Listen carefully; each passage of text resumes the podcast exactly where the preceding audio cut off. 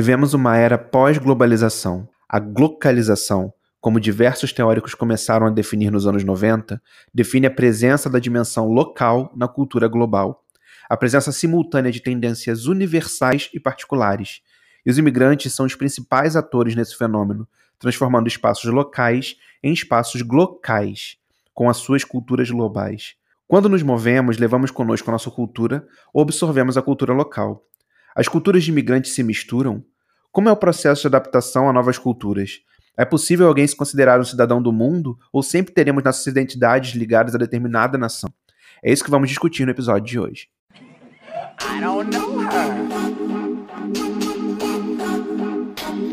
Olá pessoal, bem-vindo ao podcast I Don't Know Her Músicas e Tendências, o podcast que usa música como desculpa para discutir tendências. A cada episódio nós escolhemos um tema do Zeitgeist e usamos músicas para exemplificar como aquele tema pode influenciar nossos comportamentos, hábitos de consumo e estilo de vida.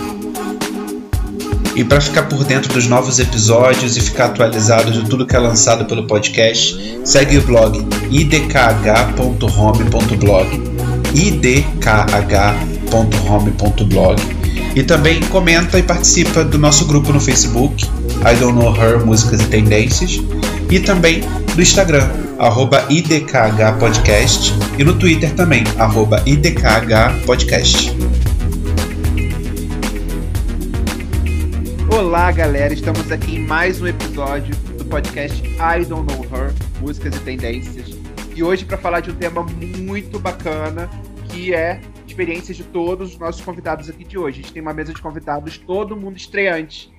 E aí, galera, tudo bem? Olá! Opa, tudo bem? Vamos nos apresentar então.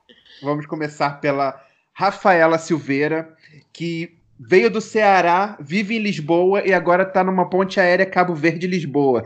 Olá, pessoal. Rafa é mestrando em turismo e eventos também, né, Rafa? Sim, eu trabalho com turismo, um operador uhum. turístico, e já viajei algumas vezes a trabalho a Cabo Verde. Me apaixonei um pouco, então atualmente vou muito de férias, e é por isso que Eles dizem que eu tô sempre no ponte aérea. Quando a gente viaja, ela fala assim: ah, tá viajando muito, né? Mas quase todo fim de semana tá em Cabo Verde, gente. Não entendo é isso. eu tô aqui também, gente, com a Ana Bárbara, que é, a ponte aérea dela foi, foi do Rio de Janeiro para Boston. E daqui a pouco vai estar tá passeando aqui pela Europa também, né, Ana? Sim, nos encontraremos em Paris. Chique demais. E a Ana também é especialista em relações públicas e tá vivendo agora em Boston, né, Ana? Eu nasci em Boston, na verdade. Ah, é verdade. É, só que, é, só que os meus pais são brasileiros. Foi, eu fui pro Brasil muito cedo, vivi a vida toda no Brasil. E aí, depois de terminar a faculdade, eu vim pra cá. Tenho cidadania, então é de boa, tranquilo. Boa, joga o green card na cara da gente. Adoro. Exato. Né? tá, meu bem. E eu tô aqui também com o Bernardo Laureano, ou o B, também que foi do Rio de Janeiro para Lisboa e agora é Amsterdã. Tudo bom, B? Exatamente. Tudo ótimo. Voltei agora nessa viagem, cheguei hoje 5 da manhã. Tava aí em Portugal, a gente se viu, né? Eu vi você, o João, foi uma maravilha. Tive um pouco de sol na minha vida.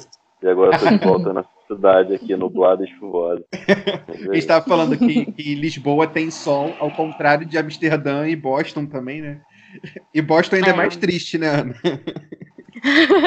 Boston é muito frio. O sol até parece que ele tá ali, só que ele não tá cumprindo a função dele de aquecer. Ele tá só Ele tá fingindo, né? Ele tá fingindo. É. tá só de Tá te iludindo. Então, muito obrigado pelo, por terem aceitado o convite, gente. A gente vai falar um pouquinho sobre como são as identidades de imigrantes. E cada um de nós vai partilhar um pouquinho de nossas experiências aqui para falar como tem sido nossas vidas como imigrantes aí por esse mundão. Pra gente começar, eu quero ouvir de vocês o que tá aí em rotação nas playlists de vocês, que vocês têm ouvido esses dias. Começar contigo, Ana, pode ser? Olha, o meu gosto é muito peculiar, vocês não entenderiam. eu gosto muito assim, eu fiz aula de francês um tempo, então eu gosto de pesquisar música francesa, gosto de ouvir rap francês. É, eu gosto muito de La Rosalia, amo Rosalia. Ah, Maravilhoso. Então, eu acho que é isso, mais ou menos isso, assim, o que eu tenho ouvido, assim, na última semana, né? Ah, que bom. E eu conheci um pouquinho mais da, da música francesa ultimamente, porque o João gosta de alguns cantores franceses e o, e o Bernardo me apresentou há pouco tempo a Angel. Angel, né, B? Ah, Isso. ah, ela é uma fofinha. É, ela, ela, é, ela, ela é belga, né, mas é. enfim, Ah, ela é a belga. música Dela. Ah, É, mas a música, ela é em francês, é uma, é uma delícia. Não Mas conheço. eu não entendo nada de francês, né? Então, é mais, é mais o som, né? A língua e a forma como ela canta. E toda a música é muito gostoso de ouvir. E eu também não entendo nada de francês, mas eu já vi alguns vídeos dela e acho que visualmente ela tem uma pegada muito legal também. Ela tem uns, algumas músicas também de empoderamento e tal, sobre até o Exato. tema da imigração também. Eu não lembro qual foi a canção que eu vi, assim. Sim. Ela tem um clipe meio ensinando o que é o feminismo, né? Sim, Eu assisti isso. uns É. dias atrás. E você, B, o que que você tem ouvido esses dias? Tem uma lista de alguns artistas. é, eu, eu gosto muito de Frank Ocean, Jordan Hackey. É, é, na verdade, eu vou até ver o show dele é, em Amsterdã é, essa semana. Eu também ouço o Da- Daniel Caesar, é, Uhum. Childish Ga- Gambino, Ah, é. James Blake. E, obviamente, agora morando... Eu sempre ouvi muito música brasileira, mas agora tem uma pegada mais nostálgica. Porque quando você começa Ah, É a impressionante. Nossa, É gente, é muito verdade. verdade. Ah, Você parece que começa aquela- realmente a ouvir, né? As músicas Exatamente. você mora fora. mata uma saudade boa, né? Então eu ouço muito Caetano Veloso. Uhum. Uhum. Então é, é, é, uma, é essencial, assim. É muito Nossa. doido isso. Quando eu vim, eu também. Super me eu nunca fui de ouvir MPB e tal. Quando eu vim, eu comecei a ouvir que nem louca MPB, ouvir samba de raiz, que representa, que representa muita coisa na minha família, assim. Minha família sempre Aham. foi muito sambista, né? Então, eu comecei a descobrir sambas, assim, coisas brasileiras que eu gostava e eu nem sabia. Olha que Não interessante. valorizava, não valorizava muito, Verdade, né? Tipo, é. não. É. Porque a gente, no fundo, a gente gosta, mas a gente não dá aquele valor. Quando você tá fora, eu conheço isso. Uhum. É diferente. Total. E, e você falou também um tempo atrás comigo do MC o Cris, né? Ah, exatamente. Nunca fui muito fã de MC e tal. Mas Uhum. assim, um dia eu tava ouvindo até um podcast, né? Que é um podcast da Folha de São Paulo, o Café da Manhã. Adoro. Eu acho, eu recomendo para todo mundo que tá morando fora, porque te coloca um pouco em dia da situação no, no Brasil e tudo mais, é um resumão. Uhum. E ouvi essa recomendação, aí eu fui, ah, vou dar uma, vou dar uma, vou dar uma checada. E assim, eu achei um barato, gostei muito da, das letras, é, é uma coisa mais, é, é vulgar, mas é um vulgar interessante. Tá? Você É ouve- sexy sem ser vulgar? Não, é vulgar. Só que é- acho que é aquele, é, como o João fala, é pra rebolar a raba com consciência. Eu acho que é isso. Saber o que você tá mexendo no seu mundo, né? É, exatamente, bem lembrado. né? E é, acho interessante que depois que você falou dele, eu comecei a ouvir ele e o MC Livinho também, que o João gosta, que são é, tem uma coisa em semelhança com ele também, que as músicas são quase poesias bem construídas, sabe? E, e, vamos dizer assim, poesia com putaria, sabe? Mas é, é uma poesia, sabe? E, e é- é- Engraçado que tem, tem uma amiga minha portuguesa que ela disse exatamente isso. Ela ouviu o livrinho e disse: Meu Deus, se eu realmente não tivesse prestando atenção na, na letra dele, eu diria que ele tava meio que me ofendendo, mas me dizendo que me ama. tipo, ela, Uhum. ela tava super confusa. Aí eu, não, aceita. Tipo, É por aí. Só É, por aí. aceita. é objetificação, mas com respeito. Né? Uma coisa assim. É, não, é, não é barato, não é, não é raso, né? É, você vê que tem uma Sim, é trás, né? E você, Rafa, o que, que você tem ouvido? Ai, gente, eu acho que eu sou muito de lua. Muito sinceramente. Eu sou muito do meu mood. Se eu tô triste, eu vou escutar uma coisa feliz. Se eu tô feliz, eu vou escutar uma coisa mais calma, pra também não ser insuportável para as outras pessoas. Mas, por exemplo, se eu tenho um festival também, eu vou ouvindo mais as músicas do festival para saber tudo, que eu adoro interagir. Uhum. E nas últimas semanas eu fui pro Vila Mix aqui em Lisboa, então eu estava muito focada em escutar todas aquelas músicas que antigamente eu estava na minha terra, como, como a Ana disse, e não escutava, mas que eu sabia que elas Todos existiam. os sertanejos, todos. Todos, gente, Jorge Matheus, que eu ignorava, minhas amigas tinham ingresso, eu dizia, eu, pra Jorge Matheus, jamais, o quê? Eu sabia todas as músicas desse show, parecia que eu era fã, desde que eles começaram a tocar no boteco, entendeu? Então, como eu estava muito na vibe do sertanejo e do forró também, que lembra muito meu Ceará. Então, ah, forrozeira. Parece que eu sou forrozeira desde que eu nasci, mas é mentira. Eu só escutava rap quando eu estava em Fortaleza. E chegou aqui, chegou aqui, baixou tudo de couro, nordestina. Escutei muito, muito forró. Então, tô numa vibe de chão de avião, de Gustavo Lima. É, o, o, novo sertanejo universitário, que acho que teve uma evolução, né? Que tem uma coisa meio pop no novo sertanejo universitário, né? É, eles fazem um mix Total, muito né? doido. Tipo, você, é. de repente, você tá ouvindo um funk no meio do sertanejo, entendeu? E eu fico, é. calma, vamos devagar, que eu não sei onde é que eu tô. Sim. e ao mesmo tempo eles fazem, tipo, aquela pegada antiga, entendeu? Chitozinho Chororô, hum. Leandro e Leonardo. E você fica, caraca, ninguém vai conhecer. Eu achava que os uhum. portugueses uhum. não iam conhecer, e é mentira. Eles conhecem e é. cantam e se dedicam. É muito bacana. É por isso que Portugal é, é entende muito bem o brasileiro falar, mas o brasileiro não entende português, né? Porque Portugal recebe muita coisa do Brasil. Português conhece ah, nossas músicas, tipo, além das novelas há muito é. tempo. Assim. Ah, muito Acho que puxa muito da novela. Puxa muito das novelas uma... que eles escutam muito. É. é. uma vez eu tava, quando eu tava morando em Lisboa, eu achei essa, essa, bem interessante que os portugueses me falaram que os filmes da Disney, sei lá, Bela e a Fera, esses do, do início da década de 90, eles ouviam tudo é, dublado em português do, do Brasil. Do Brasil. Né? É, mais ou menos é, também dizer isso. Então eles aí iam acostumando desde pequeno a ouvir o, o, o brasileiro, né? Sim. Falando. E sabem, e sabem as músicas. É engraçado que hum, agora no Rei Leão, o Rei Leão foi um dos primeiros, por exemplo, que eles não tinham a dublagem no português do Brasil. Eles começaram uhum. a escutar no português de Portugal. Então, muitos outros, eles, eles, minhas amigas brincavam e falavam as mesmas, cantavam as mesmas músicas que eu, quando chegou no Rei Leão, estragou tudo, tipo, o principal filme, e eles estavam estragando tudo. Eu, como assim? Ultimamente eu tenho ouvido uh, muito a Nau. Vocês já ouviram falar dela? Não. É uma cantora de RB, assim, que. É, ela meio underground, assim, começou há uns 3, 4 anos atrás. A Melanie Martinez também. Ou Melanie, ah, Melanie Martinez. Uhum. Isso, então tá tudo errado. É Melanie Martinez. o K-12, eu, eu tô adorando esse álbum dela. Eu vi o filme. Sim. Porque agora... o filme, realmente, cada música é de um momento. E ele conta a história das músicas. Então, tipo, para você entender o filme, tem que ter as músicas. Pra você entender as músicas, tem que ter ah, o filme. Que foda. Que foda, é, vou procurar. É bem legal. Agora tendo, tô tendo um revival de Caution, da Mariah Carey. E claro. Foi... Hum. Claro. claro. Esses dias, tipo, tava aqui com, com um disco, escolhendo um disco pra ouvir, você vai botar pra ouvir novamente. E é um disco que, tipo, ouvindo ele de novo, ele cresceu em mim de novo, sabe? Assim, porque hum. é uma hum. pegada muito diferente, assim, eu acho que vale a pena todo mundo ouvir, porque ela, a Mariah ela fez uma coisa que é a cara dela, é tipo, é um disco da Mariah, mas ela tem toda a pegada de uma música pop atual de hoje. É interessante ver como que ela que produziu e ela que compôs tudo tal, como que ela conseguiu se adaptar a essa nova geração. Assim, e aí, agora, a gente vai entrar de fato para o nosso tema, que é a glocalização. A gente está vivendo hoje em dia um fenômeno que muitos teóricos começaram a falar sobre ele nos anos 90, que era a questão da, do novo movimento além da globalização. As pessoas estão se movimentando pelo mundo e estão levando para os novos lugares a sua cultura local. Então eles não estão vivendo mais uma cultura global, eles estão vivendo uma cultura, que, uma cultura que mistura tanto os elementos globais quanto os elementos locais, tanto do local que ela vivia antes, quanto com o local que ela foi viver atualmente.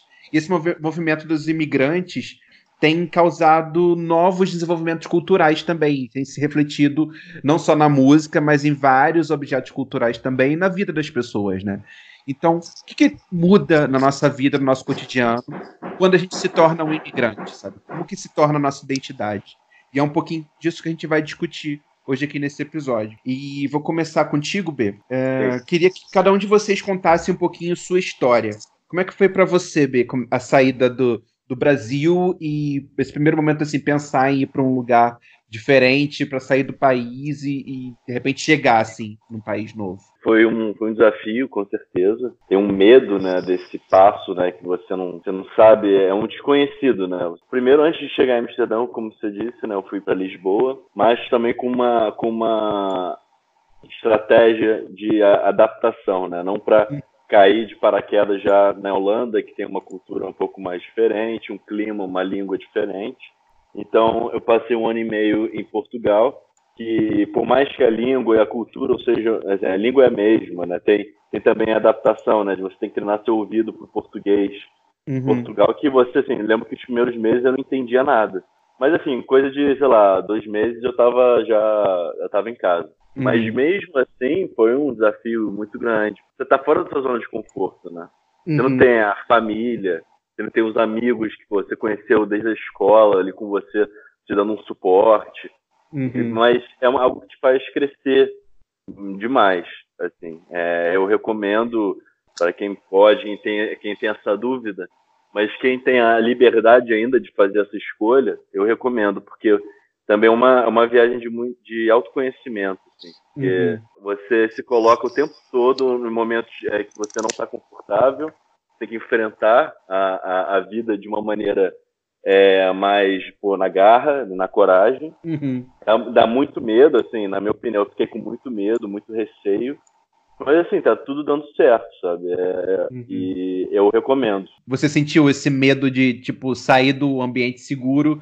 Porque, tipo, a gente tá no. Quando tá no Brasil, nosso país de origem, por exemplo, a gente tá ali, como você falou, com família, com amigos e tal, por próximos. Quando você precisa de alguma coisa, tem alguém para te amparar. Aí você vai para um lugar, aí você quer você tem que procurar trabalho, né? Você sai de um lugar que não tem referência nenhuma é, uhum. é, sua, assim, você estudou na faculdade X, ninguém sabe que faculdade é uhum. é essa, entendeu? Sim. Você é, é, assim, você tem que se provar o tempo todo. É, aqui em Amsterdã tem uma tem uma, uma população assim de expatriados enorme e a, a, área criativa aqui ela é muito atraente para o estrangeiro, mas também é muito desafiadora, né? Porque todo mundo quer um espaço. Uhum. Então, assim, você tem que se provar, ninguém te conhece, ninguém sabe de onde você veio. É, uhum. É, também é o choque do clima, né? Como eu falei, aqui chove bastante. Né? Uhum. Eu, pô, eu tava acostumado, pô, eu tava morando no Rio. Cara, se chovia no fim de semana, eu não saía de casa. Entendeu? Aqui, é. se eu não sair de casa aqui, eu tô, tô ferrado. Tá Sim. chovendo. E, e abrir um solzinho, todo mundo vai sair na hora. Sai, sai tá na, todo mundo tá no jardim, né? Todo Sim. mundo tá no jardim, exatamente. É igual Lisboa, gente. Sai, sai o sol, todo mundo na rua, assim, verão. Não, mas... o, o, país, a cidade toda muda, sabe? Assim, é incrível. Mas eu acho que é engraçado, porque, tipo, Lisboa, eu acho que as pessoas estão bem mais acostumadas a ter o sol, né? Sim. Eu tive uma colega minha que morou em Amsterdã, ela disse, Rafa, era inacreditável. O sol aparecia, parecia que todo mundo deixava de fazer tudo. Tinha trabalhos que liberavam mais cedo. As pessoas uhum. pareciam que tipo, era o acontecimento. Entendeu? Sim. Porque realmente não era. Não é uma coisa que acontece sempre, né? Não é tipo, ai, ah, vamos ter fé aqui. Que todo dia vai vir duas horas de sol. Não, daqui a três, quatro dias. Desculpa, bem, mas é verdade. Ana, eu não sei se aí nos Estados Unidos é assim também, mas aqui é, na Europa é, chega agosto, tipo assim, todo mundo tem férias. É incrível. Todo mundo tem ah. férias. É negócio de, tipo, comércios fecharem, de é, as escolas estão todas fechadas e todo mundo tá de férias, sabe? As empresas, todo mundo sai de férias. Aqui não, porque o pessoal aqui não tira férias, né? Ah, é verdade. aqui não tem essa mentalidade, não. Aqui Eles não tiram férias? Segue vida. Não, por exemplo, agora eu tô numa empresa e eu tenho direito a acho que três semanas remuneradas. É uma sorte, é um acontecimento. Porque a maioria das pessoas não tem direito a férias. Você pode até conversar com seu chefe e arrumar aí uma semana tal, mas, tipo, não vai ser remunerado. Que Muita louco. gente ainda tem a chance Caramba. de ser demitido quando voltar. Gente, eu não sabia disso. Eu. É. Que delícia loucura. morar na América. É. Né? Que ótimo. O sonho americano, né? É. Pois é. Esse é o sonho, né? gente. Nossa, gente, foge de volta, gente. Por que tem tanto mexicano foge, pra falar, gente? Foge de volta. Cá, sol. É. É, gente, não é fácil, não. Mas força, Ana, desculpa, Sim, força. Obrigada. Ai, gente, pelo menos tá perto de Nova York. Ai, que incrível, amo. Verdade, Sonho. quatro horinhas de ônibus, eu vou pra Nova York. É muito e... bom isso. Mas eu fui duas vezes só também. Hum, oh, só duas vezes pra Nova York. não, é porque eu tenho um amigo aqui que vai praticamente todo mês, né? É um, um programa normal. Vai só pra ver uma peça na Broadway passa um dia, no dia seguinte volta. Exato. Uhum. E você, Ana, como é que foi essa. Conta um pouquinho da sua história, das suas, suas mudanças, assim, tipo, de Boston, ah. Rio, Rio de volta para Boston. Eu saí do Brasil meio numa situação caótica, assim, uhum. de tudo dando errado, aqueles momentos que você tá brigando com todo mundo, problema na família, problema no namoro, problema não sei o quê, fazendo meu TCC, assim, uhum. aquele nível de estresse hard. Tinha terminado a faculdade já, fazia, fiz o TCC, tinha terminado o namoro, tinha brigado com minha mãe, tinha brigado com um monte de coisa, saído de casa. Então eu falei assim, gente, eu tô sem emprego, tô sem a faculdade, que eu já acabei sem uhum. namorado, sem casa, sem nada. O que, que eu tô fazendo aqui? Hum. e aí eu decidi vir pra cá, porque eu falei assim, não tenho nada a perder, vou, vou né? diário. E aí sim. tinha uma madrinha que morava aqui. Eu nunca, eu tinha visto ela acho que uma vez só, mas assim, falei com ela e vim pra cá. Fiquei na casa dela umas semanas e já foi me arrumando e tal. É, eu acho que muitos de nós, assim, a gente é, saiu também mais em busca de tipo uma mudança saindo de uma situação ruim, por exemplo, da, da uhum. relação à violência, por exemplo, eu me motivei muito a sair do Rio pela questão da violência do, do Estado. É, foi um pouquinho também do que te motivou, Rafa? Não foi tanto, apesar de uhum. Fortaleza uhum. ser um pouco, pronto, é uma das cidades mais perigosas do Brasil. Sim. É. Não, porque minha mãe já mora aqui há muitos anos. Eu sempre vinha de férias para cá, mas nunca gostava, mesmo achava um saco vir para Portugal. Eu pensava, hum. meu Deus, estão todos os meus amigos se divertindo de verdade. Eu tô vendo prédio, tô vendo rocha, tipo, eu ficava muito irritada. Hum. Só que depois você cresce, você começa a enxergar as coisas de outra forma, né? Acho que a questão da criminalidade pesou um pouco, mas, tipo assim, não foi o que mais pesou. Foi mesmo o que o B disse de viver uma experiência nova entendeu? Eu fiz um, um intercâmbio na Argentina, um intercâmbio voluntário, uhum. e hum, aquilo me abriu os olhos, tipo, eu pensei, meu Deus, não é o fim do mundo você ficar longe, assim, de toda a sua família, de seus amigos. Acho que você amadurece muito, e eu pensei, não, acho que acabei minha faculdade, foi tipo um pouco mal, acabei minha faculdade, tipo, o meu estágio também já estava acabando, eu não estava namorando na época, então eu pensei, rapaz, vamos lá, fecha os olhos e segue em frente. E vim. Estou aqui há quase quatro anos. Quem diria? Ah, nem falei, eu tô aqui há dois anos e meio. Nem tem tanto tempo, mas. Sim, é, dois anos é esse detalhe. A gente né? sabe que é. Pra quem, tá, pra quem tá longe de casa, dois anos é muito. É tipo, meu Sim. Deus. Verdade. Eu tô aqui há um ano e. É, um ano e meio pouquinho mais de um ano e meio. Então, quase ah, quatro um anos também no total. Desculpa. Eu tinha um comentário para fazer sobre o que o Bernardo falou, de que você tem que se provar e que ninguém te conhece. Total uhum. isso, porque aqui, por exemplo, é, ah, eu sou formada. Eles até acreditam que eu sou formada, mas assim, é numa faculdade brasileira. Eles estão cagando pro meu diploma. Uhum. É, se não tiver um nome de faculdade americana, ele, para eles não é importante. Uhum. É, e também no Brasil eu tinha um pouco uma sorte que eu tinha um sobrenome conhecido na área de comunicação. Eu tive, meu avô foi jornalista, tive uhum. é, tios que eram da área de, do jornalismo, muita pessoa, muita gente dessa área. Então, muitas vezes, só de eu falar que eu era bafa, o pessoal já. Ah, você conhece Fulano? Eu falava, ah, sim, é meu tio, uhum. ai, minha é, prima. Claro, claro. E aqui não. Tinha referência, Ninguém né? me conhece. Sim. Pois é. E B, para você, qual que foi a parte mais difícil de migrar? Acho que a parte mais difícil são os primeiros. Como eu mudei duas vezes, para mim é bem claro, assim, é o momento de, de chegada, né? E de adaptação no local, até você começar a se localizar a entender, a ver o mercado. E esses primeiros meses, assim, né, uhum. né? Porque aí você vai descobrindo, né, os, o sistema do, do país.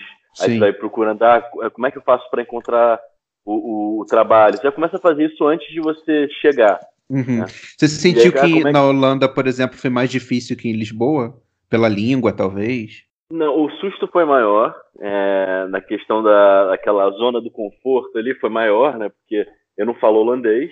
Uhum. A, a, Amsterdã é, é, extrema, é, extremamente internacional. Não tem um lugar que você não vá em Amsterdã e as pessoas não falem o inglês assim maravilhoso. Uhum. Então não é um problema é, se você sabe o inglês, né? Então se você não uhum. sabe o holandês. Tem muito imigrante, né? Aí também. Tem muito imigrante, tem muito. Eu acho que é, o holandês, então, não faz tanta falta assim? Não, não para mim agora, nesse momento. Uhum. Eu sei que Amsterdã, acho que, é, se eu não me engano, é a cidade, ou uma das cidades, com certeza, que tem mais imigrantes, né? Que tem mais nacion... é, diferentes nacionalidades. Uhum. Né? É, então, eles, eles têm consciência de que o holandês é uma, uma língua muito específica daqui. Então, eles já, Uhum. assim, eles, eles falam, eles trocam para o inglês, assim, num piscar de olhos. Né? e, obviamente, eu, eu aprendo, você aprende aquelas palavras-chave, né? De bom dia, boa tarde, muito obrigado, mas o restante da conversa você leva no inglês. É para mostrar uma simpatia também, né? E- Uhum. Mas- Uhum. Aí tem aquela questão de procurar apartamento. Tudo isso é um desgaste muito grande, né? Uhum. E te deixa muito. gera muitas dúvidas, muitas inseguranças. Mas é aquilo, é persistência que, passando essa fase, eu repito, assim como foi em Lisboa, né? Amsterdã teve a mesma consequência, as coisas começam a melhorar, né? Que você começa a colher os frutos do seu, do seu investimento ali, de procura, de entender tudo, como tudo funciona. E pra você, Rafa? É, Eu, pra- ai, pra mim é muito difícil. Porque assim, eu sempre. Eu fiz, eu fiz esse, esse intercâmbio voluntário que eu fiz. Eu achei muito engraçado quando tu me falou o tema e tu colocou lá numa parte do texto a parte do cidadão global. E eu, me, Aham. identifica, eu me identifico muito com esse. pronto, Não só com a palavra, mas com o conceito em si, né? Porque Uhum. eu- o trabalho voluntário que eu fazia, ele era exatamente vendendo isso, vendendo a experiência de cidadão global, e o meu voluntariado era chamando jovens e vendendo hum, intercâmbios para eles. Então Uhum. eu vendia que todo mundo podia ser um cidadão global. Só que quando chegava na parte de eu ser uma cidadã global, eu ficava, ai, não sei, gente, mas aqui, né, minha mãe, minhas tias, como é Aham. que é isso? E sempre tive muitos amigos de infância, era aquela coisa que você nunca tá só, né? Uhum. E quando eu vim pra cá, eu decidi realmente vir pra Portugal, foi aquela coisa, a minha mãe tá aqui, ok. Supostamente é muito mais simples, né? Quando eu falo que eu sou imigrante, as pessoas dizem, ah, mas a tua mãe tá aqui. Mas, gente, é sempre o aprendizado. É sempre aquela coisa de que, no fundo, você se sente só porque você não tem aquelas pessoas que antes você teve, né? Que você Uhum. teve desde que você era pequeno. Aquele Você vai criar costume de- laços novos, né? assim. é, além dos laços, tipo, eu sei que, por exemplo, se eu partir a perna, eu sei onde é que eu vou. Se, Ah, tipo, se, der, se der merda em algum lugar, eu sei pra quem eu posso ligar, entendeu? E aqui, quando você tá fora, em qualquer cidade, seja fazendo turismo, intercâmbio, morando mesmo, você sempre tem aquela insegurança de que é, você tem que se desenrolar sozinho. E que Uhum. realmente é desenrolar, porque você não sabe, né? Então, acho que o meu maior medo foi, tipo, de dar minhas caras, porque eu sou uma capricorniana muito planejada, e quando eu decidi, eu não fiz aquele planinho assim, bonitinho que eu faço pra tudo na minha vida. E foi mais mesmo isso de, de desenrascar, dizer, minha filha, olha, é o seguinte, feche os seus olhos e vá-se embora. Entendeu? e foi difícil, mas eu acho que é, é muito é muito bizarro de bom. Difícil, mas bom, entendeu? E pra Eu me você. identifico Ana? com capricorniana organizada. Metódica. Não, é, sincera. Ana, vamos ser sinceras. Aqui estamos entre amigos. Sim, eu tenho E lista pra você- tudo, eu tenho planilha Tudo. pra tudo. Ai, meu Deus. Quando, quando o Léo me, me falou do- dos planos, eu pensei, Léo, eu preciso aqui de algum tempinho pra organizar aqui minhas ideias. Mentira, fiz a mesma coisa no intercâmbio. Cheguei, tô aqui falando. O que, que foi mais difícil pra você, Ana? Eu vou concordar um pouco com o B, porque realmente esses primeiros, assim, seis meses são muito difíceis, porque é muita coisa para você aprender. É aprender a pegar ônibus, é aprender onde é a estação, o que que dá para não sei o que, onde você faz a ligação assim, qual Hum. operadora você escolhe para o seu celular. É, como que faz para pagar a conta? Como não ser enganado e- de, de dinheiro, né? Tipo, ah, pagar 700 dólares num aluguel tá bom ou tá ruim? Tá caro ou tá barato? Não Ah, ter, não é, ter plano de comparação, né? Não poder comparar. Exatamente. É. Ah, e tem laundry no apartamento. Ah, e tem máquina. Você não sabe o que, que é o normal de ter, o que, que não é normal de ter. Você não tem realmente esse plano de comparação. Então, tudo você tá aprendendo do, do, do nada, do zero. É, é cansativo mentalmente. Sim. É demais. mas, mas é. É como se fosse uma mas prova é- de resistência, né? Tipo, você passa uma Aham. fase e quando você pensa que aquilo acabou, é mentira. Você tem que passar uhum. para outra fase que talvez você nem tenha acabado a primeira. É uma coisa E isso tudo você tendo que estar tá arrumando emprego e tendo uhum. que ter dinheiro para sobreviver e tendo que estar tá pagando os negócios, né? Sim, é tudo assim, é. acontecendo ao mesmo tempo. Sim. Exatamente. Então, é demais, assim. E, e não dá pra vacilar um mês, assim, né? Porque, tipo, vacilou um mês ali, tipo, você tem que pagar aquela conta do mês anterior e tal. É. E, tipo, você tem que estar tá com o trabalho já rápido, tem que estar tá com tudo organizado, né? Qualquer coisa, se eu cair, me machucar, se eu precisar de alguma coisa, se eu ficar doente, se sabe, qualquer coisa que acontecer. Hum. A mesma coisa assim, se eu for na farmácia porque eu tô com dor de não sei o que, eu não sei o remédio que eu compro, que pois se é. eu fosse no Brasil, eu sei que, ah, um Advil é para isso, ah, Dorflex é aquilo. Sabe, aquelas gente, coisas assim é... que a gente esquece que é tão uhum. básico. É bizarro, porque até meus remédios, sempre, sem brincadeira, Muitos eu peço pra vir do Brasil, acredita? Tem um remédio de enxaqueca meu que é assim: se eu não tomar esse remédio, eu vou pro hospital ter que tomar remédio na veia. E eu penso em vir no hospital aqui, morando há quatro anos, viu, minha gente? Eu penso, não, isso vai dar errado porque eu não sei qual é o hospital, e a hospital eu tenho que ser CUF, porque aqui, né, são vários, várias coisinhas, Sim, nunca é. é uma coisa só, é. E eu, não, pelo amor de Deus, não pode faltar esse remédio aqui na minha bolsa e eles têm que vir do outro lado do Atlântico. Mas você. Eu, sinceramente, quando for pro Brasil na próxima vez, eu vou trazer um estoque de remédio brasileiro, porque eu não é, sabia que. As nossas prioridades mudam, né?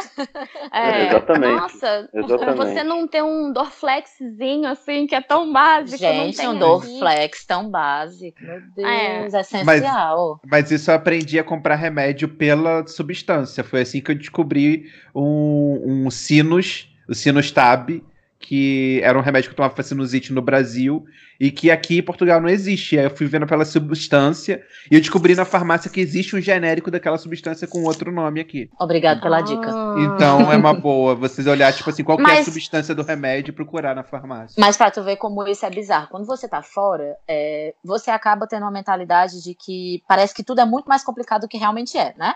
Porque é. você está sempre, você tá sempre naquela de, meu Deus, eu tenho que resolver isso, não sei o que, não sei o que, não sei o que. Mas, gente, um remédio realmente é só a substância, me poupe. Só que você, na sua cabeça, já vai ser tão complicado, porque é um outro lugar, não, não vai ter o remédio, manda vir do Brasil, Sedex, já.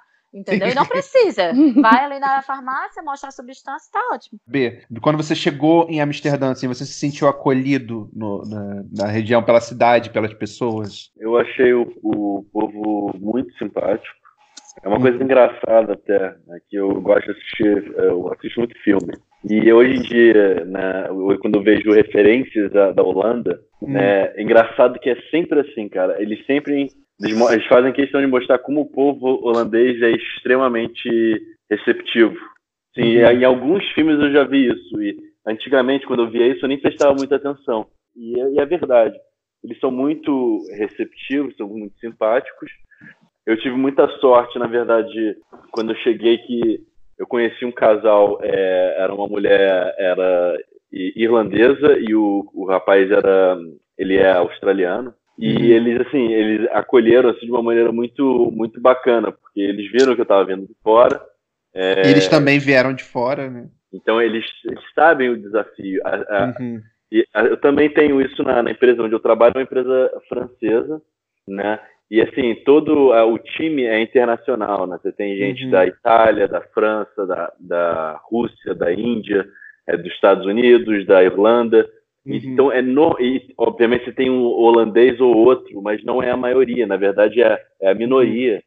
Então, todo mundo na empresa sabe o desafio que é você vir de, de, de outro país e procurar entender o sistema holandês, que está é, tá sempre tem, seu, tem, tem seus desafios, está sempre cobrando, tem aquelas cartas em holandês com os números, você fala, cara, o que, que eles estão me cobrando agora? E tudo mais. E aí, o pessoal vai, se une, assim, te ajuda a, a desvendar o que, que é aquilo, ou eles já sabem o que, que é. Então, uhum. é, tem, a receptividade não só do holandês, mas eu diria que ainda mais do, do dos expatriados, né, dos imigrantes que moram aqui, uhum. sabem a, a, o desafio. E você conhece brasileiros aí também? conheço, conheço uma amiga que eu bom, conheci ela, ela do Rio, mas eu conheci ela aqui através da minha uhum. tia. Eu também tenho um amigo que ele estudou numa escola vizinha da minha, que eu fiquei uhum. sabendo que ele estava aqui e eu nem era muito amigo dele, né? Mas é aquilo, se depois que você se muda, Né? Pô, no Rio você tá, bom, na cidade onde você, você nasceu, você está rodeado de amigos. Né? Uhum. Então você acaba meio que, você não presta atenção em todo mundo. Uhum. E aí, a partir do momento que você tá num lugar e não tem ninguém, aí você conhece aquele rapaz que estudou naquela escola, pô, você conhece ele entre amigos, aí começa a conversar, e aí acaba, aquela amizade acaba florindo. Né? Que seria uma- provavelmente seria uma amizade que nem teria acontecido se estivesse no Rio. Sim, é verdade. Até porque agora vocês têm o fator em comum que É. é, essa mudança para esse lugar, né? Exatamente. Então, Uhum. é, cada um é, acaba sendo o suporte do outro, entendeu? Uhum. É, é aquele desabafo, aquela saudade que você fala do Brasil, aí você reclama do, do clima e tudo mais. Uhum. É, é, é, mas é muito, é muito, é muito legal. Então tem o Guilherme, tem a Luísa, Uhum. tem, tem um amigo que eu conheci também escalando. E mas eu, no geral, eu não, eu acabo, eu meio que eu tenho amigos de todos os lugares, assim, eu não, eu não Uhum. me fecho no, no, no grupo o, brasileiro, sabe? Eu Uhum. tenho meio que tudo. É, Rafa, e contigo? A gente sabe que aqui em Lisboa tem, tipo, metade da população praticamente de brasileiros ou mais. É, muito. E tem muitos grupos de brasileiros que marcam encontros e tal. Quando você chega em Portugal, em Lisboa, você já conhece metade das pessoas aqui que você já conhecia do Brasil e vieram pra cá, né? E como é que é a sua, sua mistura, assim? Você conhece muitos portugueses também? Ou mais brasileiros ainda? Eu, na verdade, meu único grupo de amigos brasileiros são vocês, né? Tipo, Olha. né, o Amari, juro. Porque Gente, quando eu cheguei, juro, é bizarro, mas quando eu cheguei aqui, eu já fui logo para pós-graduação, e na minha pós-graduação eram só portugueses. Eu era a única gringa, entendeu? Uhum. Então eles me acolheram muito, tipo, a nossa turma era muito unida, era muito bacana. E eles começaram a me apresentar a Lisboa, não sei o quê. Quando eu entrei no meu trabalho, também tinha uma amiga brasileira minha, que é a Marcela, que eu fiquei amiga através de. Eu fiquei amiga de vocês através dela. Uhum. Então foi só mesmo ela, porque o resto dos meus amigos, a maioria são portugueses. Mesmo. A maioria. É, é muito raro, porque, tipo, é, todos os amigos brasileiros que eu fico amigos através de vocês, ou um amigo meu de Fortaleza que tá aqui, todos eles dizem que tem muita dificuldade em fazer amizade com, com os portugueses e tudo. Mas no Sim. meu caso, não. No meu caso foi super de boas, eles me acolhem demais, me sinto mesmo uma partezinha de casa com eles. Ah, Foi, que foi tranquilo. E você, Ana? Conhece brasileiros aí também? Eu vou dizer que eu meio que moro no Brasil. Assim, o, eu, quando eu vim, eu vim cheia de julgamento, de não quero morar com brasileiros, eu quero morar com gente é, estrangeira Local, mesmo, para assim, pra- aprender, É, falar inglês e tal. eu pensava a mesma coisa, assim. Nossa, Pra eu falar não português. quero conviver com. eu não quero conviver com esses brasileiros, porque assim, tem muito brasileiro aqui, mas que é muito diferente de mim. É de uma realidade muito diferente da minha, com a cabeça muito diferente da minha. Então, e eu sabia disso já antes de vir. Então, eu falei, não, não quero amizade com brasileiro, não sei o quê. E aí, o que, que aconteceu? Um ano aqui, eu não tinha um amigo. Eu não tinha ninguém pra, Uau. pra sair, pra passear, sabe? Até que eu fiz uma amiga americana, que é a minha única amiga gringa. E aí, fiquei sendo só amiga dela por um tempo, alguns meses. Até que eu encontrei, por muito acaso, assim, um grupo de uma galera brasileira aqui, que tem a cabeça muito parecida com a minha, galera LGBT e tal, e gosta de música que nem eu, e gosta de, tipo assim, as mesmas atividades que eu. E aí, agora, eu tenho esse grupinho de amigos, que a gente é um pouco mais próximo, graças a Deus. Mas assim, por muito tempo eu fiquei sem amigo. E aí eu vi o, o tempo que eu meio que perdi por esse preconceito de ah, não vou falar com brasileiro. Tá aí, eu tô cheia de amigo brasileiro agora e tô feliz da vida. E você se sentiu acolhida aí quando você chegou em Boston? Eu acho que sim, porque tem tanto, como eu falei, tem tanto brasileiro aqui que o pessoal tá absolutamente acostumado com a presença de brasileiros. No lugar que eu moro, eu da minha janela, eu posso ter certeza que todo domingo de manhã eu escuto carro passando funk, pa- carro passando gospel, sertanejo. Mas, Eu tenho- Ana, me, me, me tira uma dúvida. Tipo, é aquela. Eles acolhem, tipo, ai, mais um brasileiro, que saco, ou não? É, outro brasileiro. Tipo, É outro brasileiro. Aqui em Boston tem muita universidade, tem muito, muita gente estrangeira de todo lugar. Eu morei numa cidade que é, era um pouco mais de indianos e de uh, asiáticos. Agora eu moro nessa aqui que é muito brasileiro, uhum. mas tem essas comunidades assim, e o pessoal sabe e estão muito acostumados, muito uhum. mesmo. Em questão de xenofobia, eu não sofri nada, assim, uhum. real.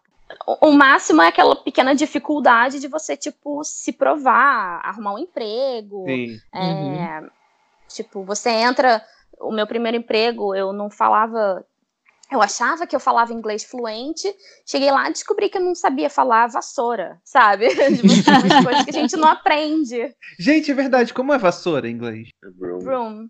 Broom, nossa. E varrer é sweep, não tem nada a ver. Pelo amor Engraçado que eu lembrava do sweep, mas eu não lembrei de vassoura. Gente, como é que é vassoura mesmo? Eu não lembrava disso. É, você vê um vocabulário que você não é aprendeu eu, na escola, isso que eu ia você dizer, nunca é um vocabulário diferente. É, um vocabulário uhum. diferente. Uma coisa você mais de cotidiano, né? Assim. É. Uhum. Eu sabia que se eu precisasse de qualquer coisa de saúde eu não sabia, porque eu não sei falar as doenças em inglês, eu não sei falar. É, não sabia, agora eu já sei, mas assim, os órgãos, né? Tipo, ah, eu acho que meu fígado, não sei o que. Então, uhum. assim, é complicado, mas aqui, por exemplo, tem intérprete brasileiro em todo o hospital. Uau, todo hospital tem intérprete brasileiro. Uhum. Gente. Se você precisar de qualquer coisa em português, tem advogado. então, sabia. qualquer coisa legal que você precisar, coisa séria, você tem com quem contar. É, isso é um, um, alívio, né? E falando agora mais da cultura local mesmo. B, você, como é que você sente sua relação com a cultura local aí na Holanda? Você sentiu que alguma coisa da, da sua cultura mesmo mudou? Você perdeu alguma coisa da sua cultura brasileira? Você absorveu alguma coisa da cultura holandesa? É assim, o que vai mudando, assim, é, eu posso te trazer assim pequenos detalhes, assim, a forma uhum. como você se veste, mas isso também está relacionado ao clima, mas obviamente também a, ao seu entorno, né? Porque uhum. você começa a ver o que, que as pessoas usam e aquilo começa a te influenciar de alguma uhum. maneira. Aí você vai na loja, você vê é, essa, essas específicas é, peças de roupa e aquilo vai te, te, moldando, né? Você vai se adaptando. Gente, Também o tem... B é estiloso, hein? Nossa, que estilo!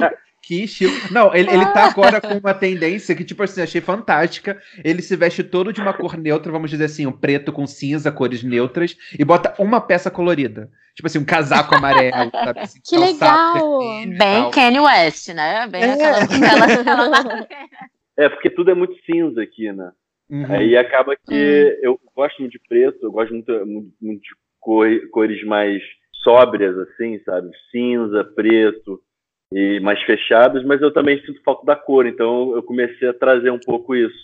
Uhum. Né? De vez em quando eu boto uma meia colorida, aí eu comecei a comprar várias meias coloridas. E é isso, tem essa questão também do, do, do, do, sol, né? Que você começa. Tem a questão da bicicleta. Eu já fazia, dava de bicicleta no Rio, né? Eu gostava, e, e foi até uma coisa que me facilitou a adaptação aqui, porque eu lembro que eu vinha, eu, eu, eu andava estudando para ver ah, como, é que, como é que é, né? Porque na teoria parecia muito legal, né? Ah, vou, todo mundo pedala de bicicleta, mas talvez seja algo um pouco complicado, né? Já que tem a cidade se move de bicicleta. É meio, dizem que é meio perigoso, né? Tipo assim, a galera dir, é, dirige, ó, pedala tipo sem as mãos e com criança atrás e lendo livro, é, não sei o quê. É, então, é, à primeira vista, é, é, eu diria que você vai falar, cara, é perigoso. Só que depois de um tempo, você vai vendo que, cara, na verdade é muito tranquilo, é muito tranquilo, e tem aquela questão também, que você está andando de bicicleta, você já vê pela forma como a pessoa pedala, que ela, ela é local. Aí, uhum. Aí você começa a identificar o que? As bicicletas coloridas, que são a das marcas de, de rental bikes, né, para você alugar a, a bicicleta. E você fala, é, turista. Aí você já vê a forma como a pessoa pedala, menos zigue-zague. E aí É tipo o carro de escola, sabe? Que tem aquela. já fica atento, então, é mais ou menos. Devia ter um alerta, né? Por acaso eu quis andar de bicicleta quando eu fui para Amsterdã. Eu pensei, rapaz, eu já sou desastrada. Essa galera já é rápida, isso vai dar merda. Tipo. Mas eles são pacientes com a gente. Eu também andei de bicicleta lá com cheio de não, medo. Mas, mas eu... eles super entendem que você é turista, tipo, passam por você, não te xingam nem nada, sabe? Assim, não, eu eles achei eles muito educados. Tal, isso que o B disse, eles são muito educados. Sim. Eu, eu cheguei lá perdidíssima. Estava um pouco traumatizada de Paris, porque passei tipo 40 minutos para chegar na Euro Disney, porque ninguém me ajudava. E eu cheguei lá em Amsterdã, eu pensei, pronto, vai ser muito pior, tipo, já tava com aquele beijo do choro, e um policial me levou até meu hostel, tipo, eu fiquei, para com isso. E ele, não, eu só vim ajudar, não sei o que, levou a mala, eu fiquei, não, tive vontade de abraçar ele depois, né? É porque você foi de um extremo para outro, né? Você Nada foi, tipo, de Paris, Nada. que tipo, é o pior lugar para receber turista, para Holanda, que é o melhor lugar para receber turista. Não, ele, é sério, eu jurava que o senhor ia me, ajudar a levar para o segundo andar as malas, porque ele estava sendo tão fofo, eu pensei, não, será que ele quer dinheiro? O que será? Não, só boa vontade. Era só isso. E ele me levou até lá, eu fiquei fofíssimo. Tive vontade de tirar foto dele para ficar lembrando. eu vi, por exemplo, outro dia, um filme. É Homem-Aranha, né? Homem-Aranha, o segundo lá. E aí o, o, o, Peter Parker, ele, ele para na Holanda lá, sei lá, porque ele para na Holanda. E aí ele começa, ele fala, é uma coisa que ele faz questão de mostrar. Ele fala, cara, o povo é esse que é tão simpático. É, ele sabe onde ele tá. Uhum. Ele, ele, não, ele, não tá, ele não sabia que ele tinha parado na Holanda. Uhum. E aí ele tá na prisão lá, numa cela de cadeia. E aí ele sai, daí ele quebra a parada e tem os holandeses dentro da, da prisão. Eles não saem. Eles fecham a porta de novo para eles ficarem dentro. é errado você sair, sabe? É meio demais, mas é um pouco por aí. É muito educado, eles respeitam muito as regras também. Só que aqui em Amsterdã eu gosto também disso, que eles respeitam, mas respeitam demais. Não seguem muito na linha, sabe? E eu gosto disso como carioca e brasileiro. É, andando de bicicleta, às vezes, o sinal tá fechado. Cara, é, se não tem carro passando, eles vão seguir.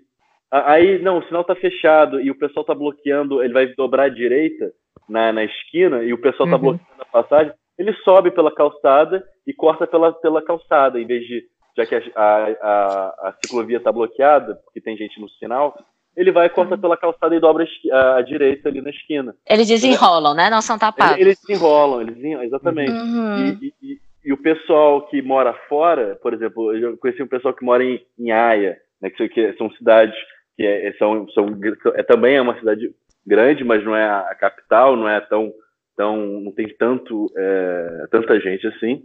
Uhum. E o pessoal falou, cara, é, Amsterdã é um caos. Eu não sei se isso é do próprio é, povo holandês em Amsterdã ou se é uma mistura também com, com os imigrantes que vão também criando essa esse comportamento. Esse ecossistema, né? Assim. Exatamente. E você, Ana, você sentiu. O que, que você sentiu aí de mistura da sua cultura com a cultura local? O que, que você absorveu de local? Na real, eu não sei. Eu, desde que eu vim, eu ainda não voltei no Brasil. Eu acho que se eu voltar, eu vou reparar, tipo, nossa, isso aqui eu mudei. Porque, mas assim, por enquanto, para mim é meio como se eu fosse a mesma pessoa. Aqui é meio uhum. que igual. E você, Rafa?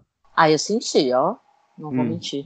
Eu senti muita coisa. Primeiro, eu acho que essa questão da roupa, com B, certeza. Uhum. Certeza absoluta. Tipo, eu no meu primeiro inverno, eu plena, toda de branco, botava um roxo, umas coisas assim, né? Bem escandalosas. E minha mãe olhou para mim e disse: Você vai aprender com o tempo que é tudo um pouco mais cinza, um pouco mais ah, preto. Eu também. Você...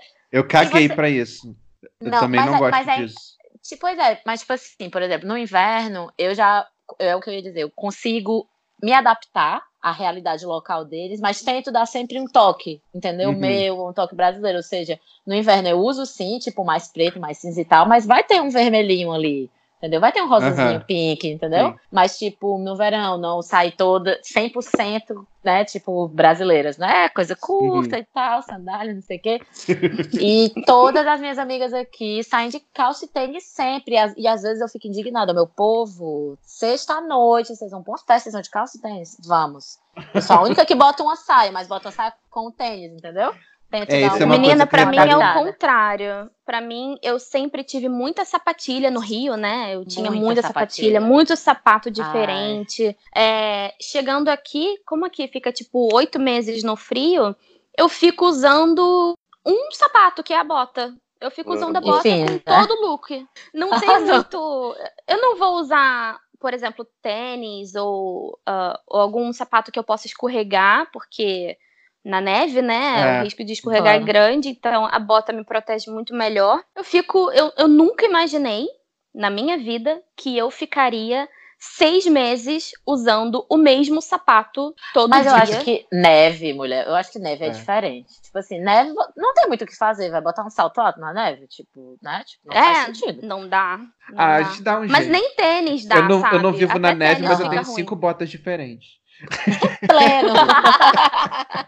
Mas uhum. fora isso, acho que comida, eu quis muito, muito comer o que eles comem, tipo, ver, mudar meu paladar. Eu acho que meu paladar mudou muito, mas valorizo muito mais quando eu acho a coxinha no meio da rua. Quando chega um, um, quilo, quando chega um quilo de tapioca do Brasil, eu fico, eu vou respirar e viver esse momento como o melhor momento do meu dia.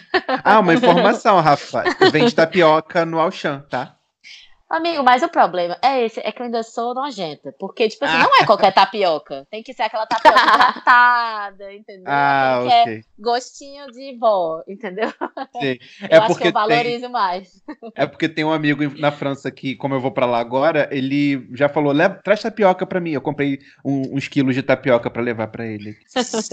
e agora, pra gente fechar esse tema, o que, que mudou em vocês depois de imigrar? Ah, eu acho que. Não sei se vai parecer muito negativo, mas é o negócio de você não poder contar com ninguém. Mas isso desde tipo se você perder o emprego, ficar duro, se você ficar doente, mas também coisa pequena de tipo, se você quer ir num show, não conta com a companhia de alguém. Tipo, vai. Você quer ir no show? Vai. Você quer ir viajar para Nova York? Vai. Vai sozinha? Vai sozinha. E dá o seu jeito. E tá tudo bem, sabe? Uhum. E não ficar esperando você ter uma companhia para fazer certas coisas, contando que os outros vão estar tá ali para você e tal. Uhum. Porque todo mundo tem sua vida e, tipo, você também tem a sua. Então, Sim. adianta a sua vida, sabe? E você, Rafa, o que você sentiu que mais mudou em você? Ah, eu concordo com isso que ela tá dizendo, mas ainda para mim ainda é muito difícil. Eu acho que é uma das coisas que eu mais tenho que aprender, com certeza é não contar com ninguém e fazer coisas sozinha, mas eu acho que também ser muito mais racional racional. Tipo, uhum. antes eu fazia muitas coisas por impulso, porque eu sabia que tinha um plano B, o um plano C, um plano W.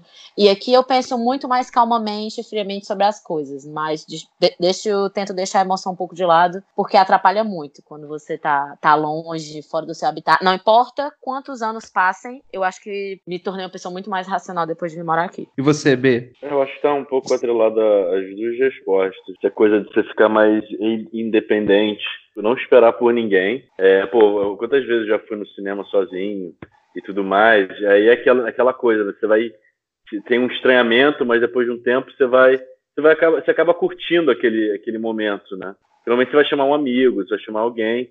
E quando não tem, cara, você tem que fazer alguma coisa, senão você não sai de casa. E eu acho que o que mudou também muito é, como eu falei da jornada, né, uma coisa de autoconhecimento, essa experiência, porque como você não tem ninguém, você vai descobrindo o, o quão forte você, você é, sabe? Uhum. Porque como você tá. Ai, você total. Não tem, não tem ninguém. Então, assim, se você não, se você não fizer, ninguém vai fazer. Então uhum. você vai ver, cara, eu não, eu não, sabia que eu era capaz disso. Então você cresce muito, eu acho que é um crescimento. Acho que essa é a melhor experiência Sim. que eu posso, que eu tirei. É, é essa independência, essa força que você você ganha de, de, estar num lugar que você não conhece ninguém. Sim. Eu acho que você se conhece mais, né? Eu acho que, tipo assim, é. hoje em dia eu consigo dizer, olha, eu sou capaz de fazer isso, hoje, hoje eu não sou, mas amanhã eu vou ser, e tem coisas que não adianta que eu não vou conseguir. Porque você Sim. acaba se conhecendo muito mais. Sim, você se observa, você também é. cita muito é, fazer um exercício de paciência, porque uhum. você sabe que as coisas não vão acontecer de uma hora para outra. Então, uhum. Você, tem que, você tem que esperar. Sim, Exatamente. nossa, eu tenho uma situação muito disso. É, eu fiquei praticamente um ano nesse apartamento que eu tô sem comprar móvel nenhum. Minhas roupas estavam em mala, é, eu tinha uma arara só, mas assim, tipo, pequena. E aí Sim. me deu um clique de que, tipo, cara, parece que você chegou aqui ontem, que você tá. Você pode fugir a qualquer momento. Você tem que criar uma casa, né? Criar um, uma raiz. E aí eu fui, fui na IKEA, comprei uma, um gaveteiro. Essa amiga americana me ajudou, me ajudou a carregar, trouxe pra cá e tal, foi ótimo. Mas para montar eu montei sozinha. Cara, o quão é difícil fazer isso. Você tem que fazer o negócio sozinho. E aí, essa lição de paciência consigo mesmo foi muito assim, porque chegava um momento eu tava estressadíssima, eu não tava conseguindo passar daquela etapa, eu já tinha feito tal coisa errado e não sei o que. Eu falava assim, cara, eu vou parar. E eu ficava aí uma semana, duas semanas sem tocar no negócio de novo. Eu demorei meses para montar esse negócio. Resumindo. meses. Mas tá montado, Agora ele tá montado ou não? ele tá montado, mas ele não tá fechando. Nem isso. Mas assim, eu já passei tanta raiva com esse móvel, dava vontade de tacar no chão e explodir com ele. Mas eu, Eu acho que seguindo. nesse caso o problema é o móvel. Nesse caso eu vou botar no meu móvel. Eu acho que deve ser comigo, cara, porque outras pessoas estão montando. Não é possível. Não, tu tem que respeitar o teu momento, culpa o móvel. Mas é, pois é. E aí ele não tá montado certinho, perfeito, mas eu tô bem.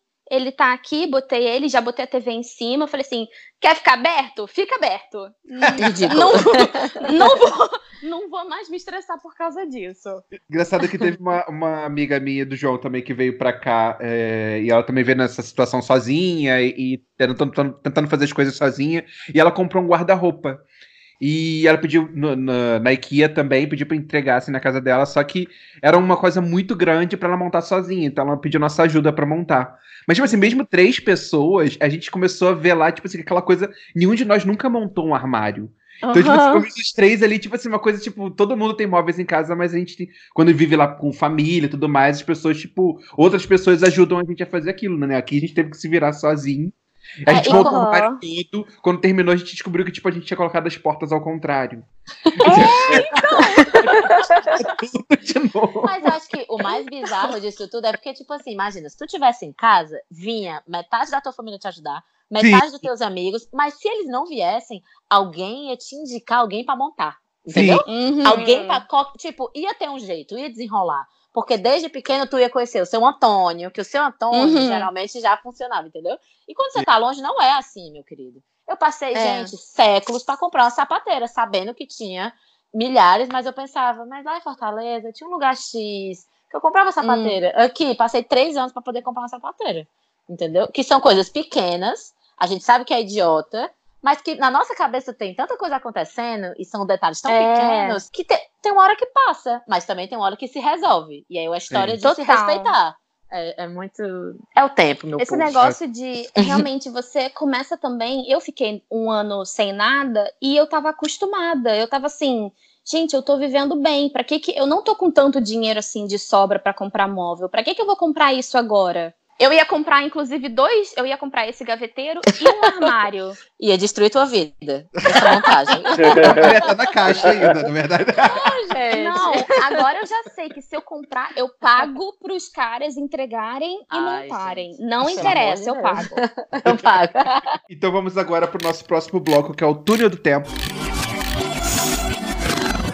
E no Túnel do Tempo, eh, a gente vai lembrar um pouquinho do que a gente ouve, ou, ouvia dos anos 90 e 80, assim, e ver mais ou menos o que, mudou na música e tentar ver o que, se tornou eh, mais local na música também. Ah, eu lembro que na minha casa sempre tocava música assim, dance, sabe? Minha mãe sempre Aham. gostou de música animada, então sempre tocava também muita coisa tipo George Michael, Madonna, Aham. coisas assim.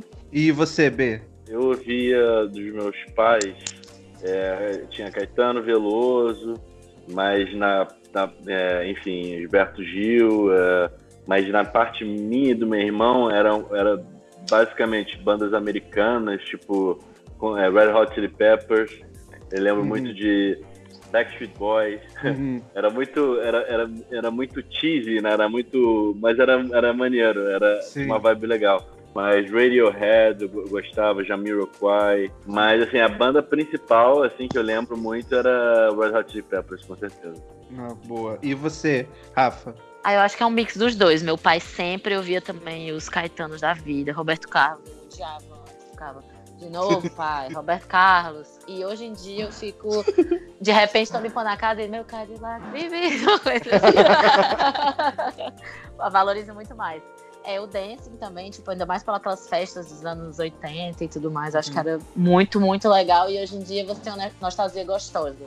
Não sei porque sempre fui muito maniga e ouvia tipo Usher, essas coisas 90 barra 2000 que bombava hum. muito. E eu sempre adorei R&B. também.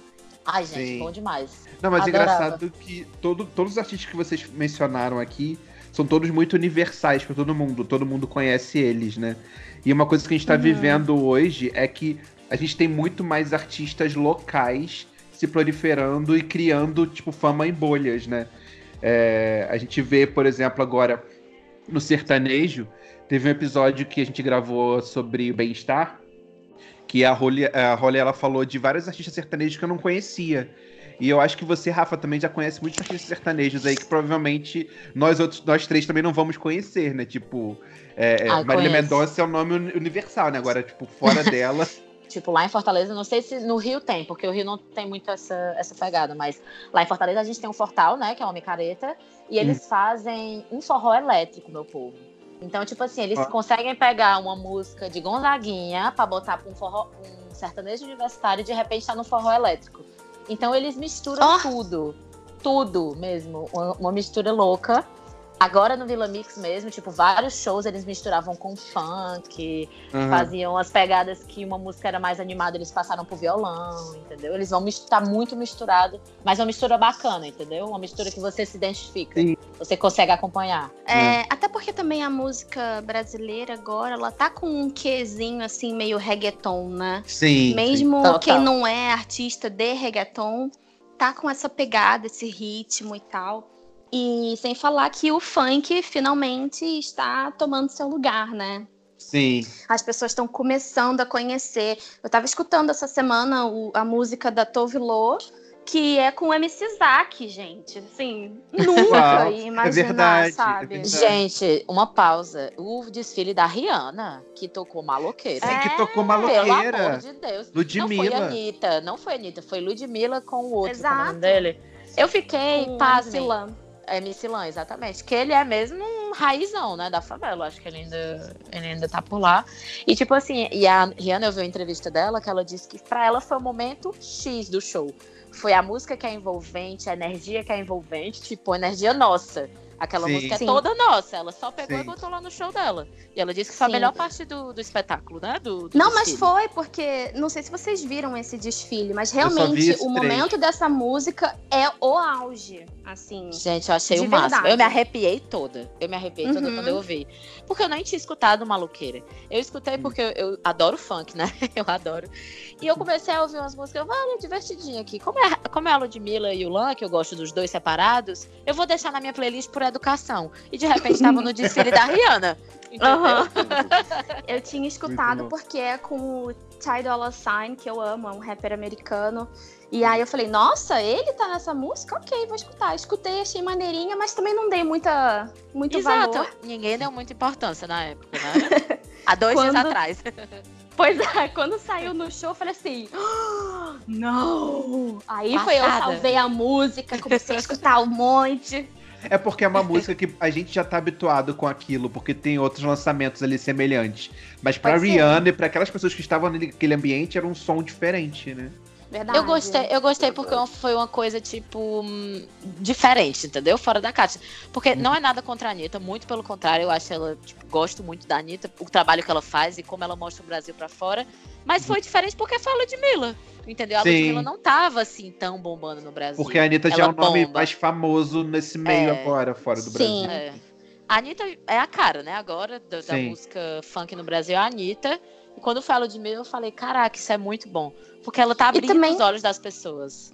Aham, uhum, e também tem o fator de que é uma música que foi lançada outro dia, realmente. Não é assim, foi. ah, é uma música que lançou, aí bombou. Tipo assim, ah, se ela botasse bumbum tantan ah, é uma música que bombou, fez muito é. sucesso, foi pro exterior. E aí, depois de um ano, dois anos, foi parar no desfile. Não, não. Da... Não, é uma música que foi na hora. Agora, é. B, você vê aí na Holanda, tipo, alguma coisa, movimento assim, na música acontecendo? É, assim, eu, eu conheci um, um grupo de franceses e tal. E um deles, assim, ele é, ele é DJ, ele ama o Brasil, ele chegou a cogitar em, em morar no Brasil ele vai para São Paulo agora em novembro, ele sempre vai pro, pro Brasil. E assim, o repertório dele inteiro de vinil, cara, é só música brasileira.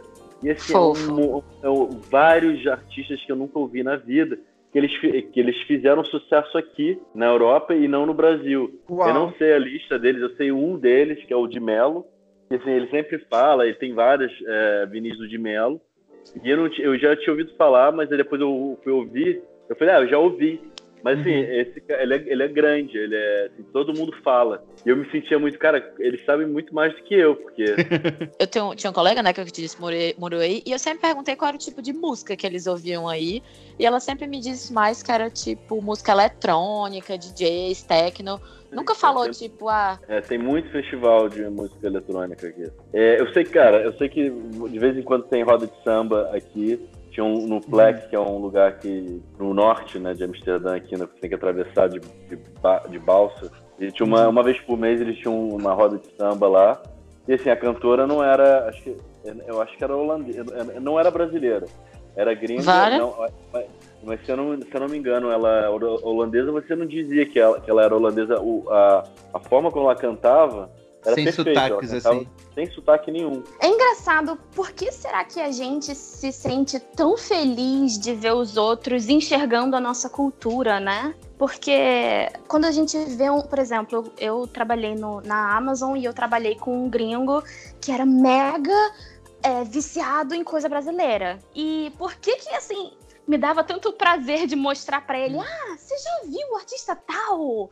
Ah, você já viu aquele filme? Nossa, Tipo assim, a gente se sente tão bem, tipo, apresentando a nossa cultura, porque parece que ela é tão pequena ainda em relação à visão do mundo, né? Tipo, as pessoas ainda não sabem o quanto que a gente tem para oferecer, que quando a gente vê que alguém está enxergando a gente, é um. Eu acho que é porque a gente está eh, superando a síndrome de underdog, né? Nós estamos eu, vivendo agora numa época que a gente está se orgulhando mais das nossas origens, da nossa cultura e querendo carregar mais ela para as pessoas, né? Uhum. Quando você mora fora é impressionante, quando você, que você valoriza muito, muito, muito mais. Tipo, eu, eu, tiro isso pelas minhas expressões mesmo. Tipo, no Ceará a gente tem muitas expressõezinhas pequenininhas Sim. que as pessoas não sabem, não conhecem. Mesmo eu conversando com o Léo e com os meninos, ninguém entende o que é que significa. Chagas abertas. Chagas abertas, entendeu? gente, a primeira vez que a Rafa soltou isso, gente, eu fiquei rindo meia hora. hoje em dia eu falo muito mais. E, e, é, e uma, uma, nota, uma nota triste é que a gente se esforça tanto para mostrar para todo mundo e continuar com a nossa, com o nosso sotaque, as expressões. E quando chega no Brasil, as pessoas olham para você, nossa, você já não fala o nosso idioma, você já não ah. fala com o nosso ah. sotaque. Que ódio. Gente, agora vamos pro I Don't Know Her. No I Don't Know Her, a gente vai ouvir dicas e sugestões de artistas desconhecidos ou músicas ou outras dicas culturais que os ouvintes não devem conhecer, que deve ser uma coisa fora do mainstream. E o nome vem, I Don't Know Her, de um shade que a Mariah deu uma época, em 2000, na Jennifer Lopes. Maravilhosa. Quando foi entrevistada, porque no momento a Jennifer Lopes ela tinha é, usado um sample que a Mariah ia usar, e, e, foi a gravadora que repassou, tava tudo pronto para o lançamento, a gravadora repassou para Jennifer Lopes, e, e, era uma produção totalmente autoral da Mariah e tudo mais, foi no rolo de mudança de gravadora, e ela não conseguiu reaver esses direitos, e ela foi numa entrevista que o, o, o entrevistador simplesmente chegou para ela e disse, ah, qual a sua opinião sobre Jennifer Lopes? E a saída da Mariah foi, I don't know her. Então, Ai, por isso que nesse momento a gente vai ilustrar os nossos ouvintes para ninguém sair por aí dizendo I don't know her, todo mundo poder conhecer mais artistas, conhecer mais é, produtores culturais e a gente estourar um pouquinho nossas bolhas, né? E vamos ouvir a dica então. P, qual que é a sua dica aí para os nossos ouvintes? Cara, então é difícil trazer uma dica não mainstream. Eu tento sempre compartilhar algo que eu tô entusiasmado, assim. Uhum. E eu, eu, comentei sobre a, a, série que eu tava assistindo, né? Que já assistiram, que é o Chernobyl. Ah, todo sim. mundo tá falando, e tá mega mainstream. Só que o que eu não vejo muito pessoal comentando e que eu acho uma, um bom complemento é o podcast que você tem no, no Spotify. E eles comentam, acho que é de acordo com o episódio, acho que são seis podcasts da, do, de Chernobyl. Que eles falam sobre a produção, da história, eles aprofundam um pouco mais né, sobre detalhes que não foram é, colocados na, na série. Bom, eu não estou falando de música aqui, né? Estou falando sim, sim. de uma de uma série, mas eu, eu, eu super recomendaria. Né, uhum. é, ouvir, para quem já vi, é, assistiu a série e gostou, ouvir também o podcast sobre a, sobre a série, que é com, com os criadores. E qual que é o nome do podcast? É Chernobyl mesmo? É, Chernobyl, você, você vai lá no, no Spotify, você escreve Chernobyl ali no, no busca, uhum. e aí o, o, podcast ele tem a, a capa da série. Ah, é, The, Chernobyl, é, The Chernobyl Podcast. E é interessante. Sobre o que, que, gente? Já me falam 80 vezes. Sobre o acidente nuclear em Chernobyl. Ah, o, ah sobre o mesmo acidente? Sim, Eita. exatamente. É, eles falam o que aconteceu, mais ou menos, né? Sobre... Ah, eu pensava que eles pegaram tipo a referência, mas que não era mesmo o histórico, entendeu? É, é muito bem feita e você, assim, é uma tensão que dá, dá muito dá medo, mas não é um medo de. É medo do real mesmo, Sim, sabe? É. Do que aconteceu e sobre a politicagem, sobre as mentiras. O, é, e sobre a, a gravidade do, do da uhum. catástrofe, né? Que ninguém sabia. Porque o negócio da, da radiação é você não vê, você não sente o cheiro, você é, não, você não sabe o que está acontecendo. Sim. E depois vem as consequências daquilo. É Sim. muito interessante. E aí, Bebidas. Rafa, seu I Don't Know Her é qual? O meu I Don't Know Her vai para uma artista que ela tem. É assim, já que vocês me identificaram, né? Tu, Léo, com, a, com, com Cabo Verde e tudo mais, eu fui Sim. atrás de uma música que as minhas amigas, porque eu tenho uma amiga que tá morando lá e a gente vai muito de férias para lá. E uma amiga minha, elas insistiram muito que eu ouvisse essa música dessa artista que fez um zum zum zum entre a galera africana que é a Soraya Ramos, e a música é Bay. Eu achei, no começo eu fiquei assim meio reticente, mas depois é uma música que é em, cantada em crioulo, e ela fala da história de, hum, pronto, dela conversando como supostamente a pessoa que ela ama, e falando, cara, poxa vida, é, a gente já conversou várias vezes sobre isso, você continua fazendo os mesmos erros, tenta fazer um esforço pela gente se você me ama muito, eu sei que é difícil. É, é uma pegada assim, meio que, tipo, quando as mulheres estão sofrendo por amor, elas sentem realmente o que aquela mulher tá dizendo, entendeu? sim. Eu achei muito legal porque ela passou a mensagem de uma forma bonita, numa língua que eu não entendo nada, que se você tentar, você é difícil, mas que é Sim. é verdade. Mas, já que a gente está aqui nessa oportunidade, eu vou dizer alguns nomes, depois tu coloca lá. É, de artistas que tocam essa pegada de Funaná, de Kizomba, as coisas mais uhum. africanas que são muito legais. Uhum. E acho que o basicão, Nelson Freitas, tem uma Jennifer Dias também. Ah, Jennifer tem várias Dias, músicas. Gente, adoro. tem umas músicas fofas. E eu conheci também muitos artistas aqui, é, cabo-verdianos, angolanos e moçambicanos aqui em Portugal também.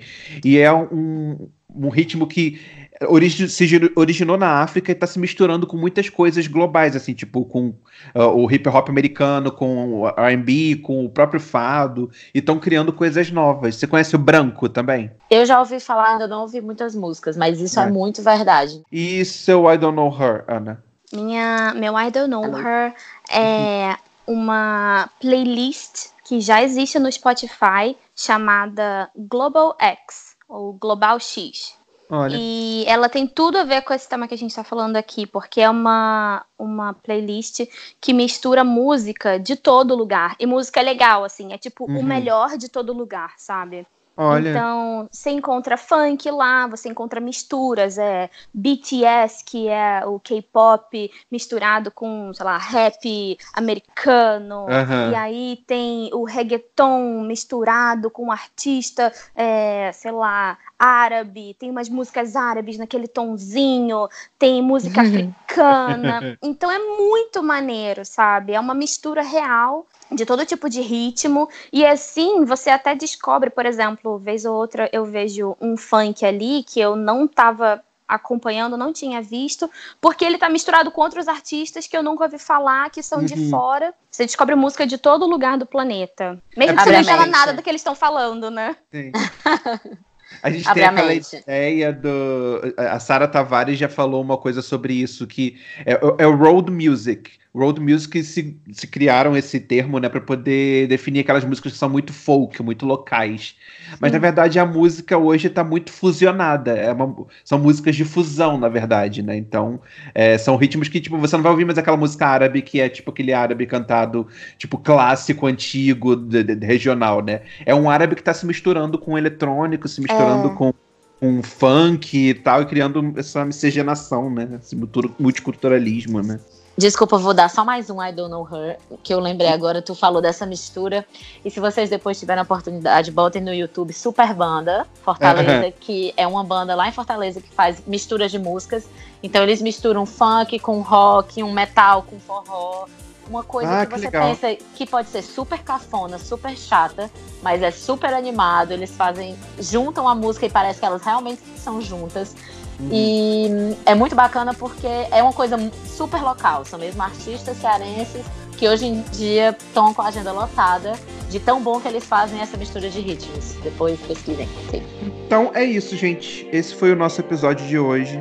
Muito obrigado todos vocês por terem participado. Bom dia para você, Ana, que tá começando aí o dia. Boa noite pra você, Rafa, que tá começando a noite. Você também. Já tá no meio da noite aí, né? É, sete da noite, gente. Obrigado Obrigada. Pelo Obrigada pelo convite. Tchau, beijocas. Beijo, gente. Beijo Tchau. todos, hein? É a polícia em algum lugar. Não, isso é, desculpa, eu moro na. Não, eu moro na frente da ambulância, eu também. Eu esqueci de falar isso. Meu Deus, será que a produção. Eu, produção. Já é feito especial, né? O áudio do episódio. Então eu tô com obra e ambulância, entendeu, gente? Vocês me perdoem. Nada a ver. Tá ótimo. A gente aprendeu de algo todo mundo. Não, o sonho da minha vida é morar em frente a lugar que tem ambulância. Porque tipo, se eu passar mal, já tô ali socorrido na frente também. Ai, gente. Ai, cara.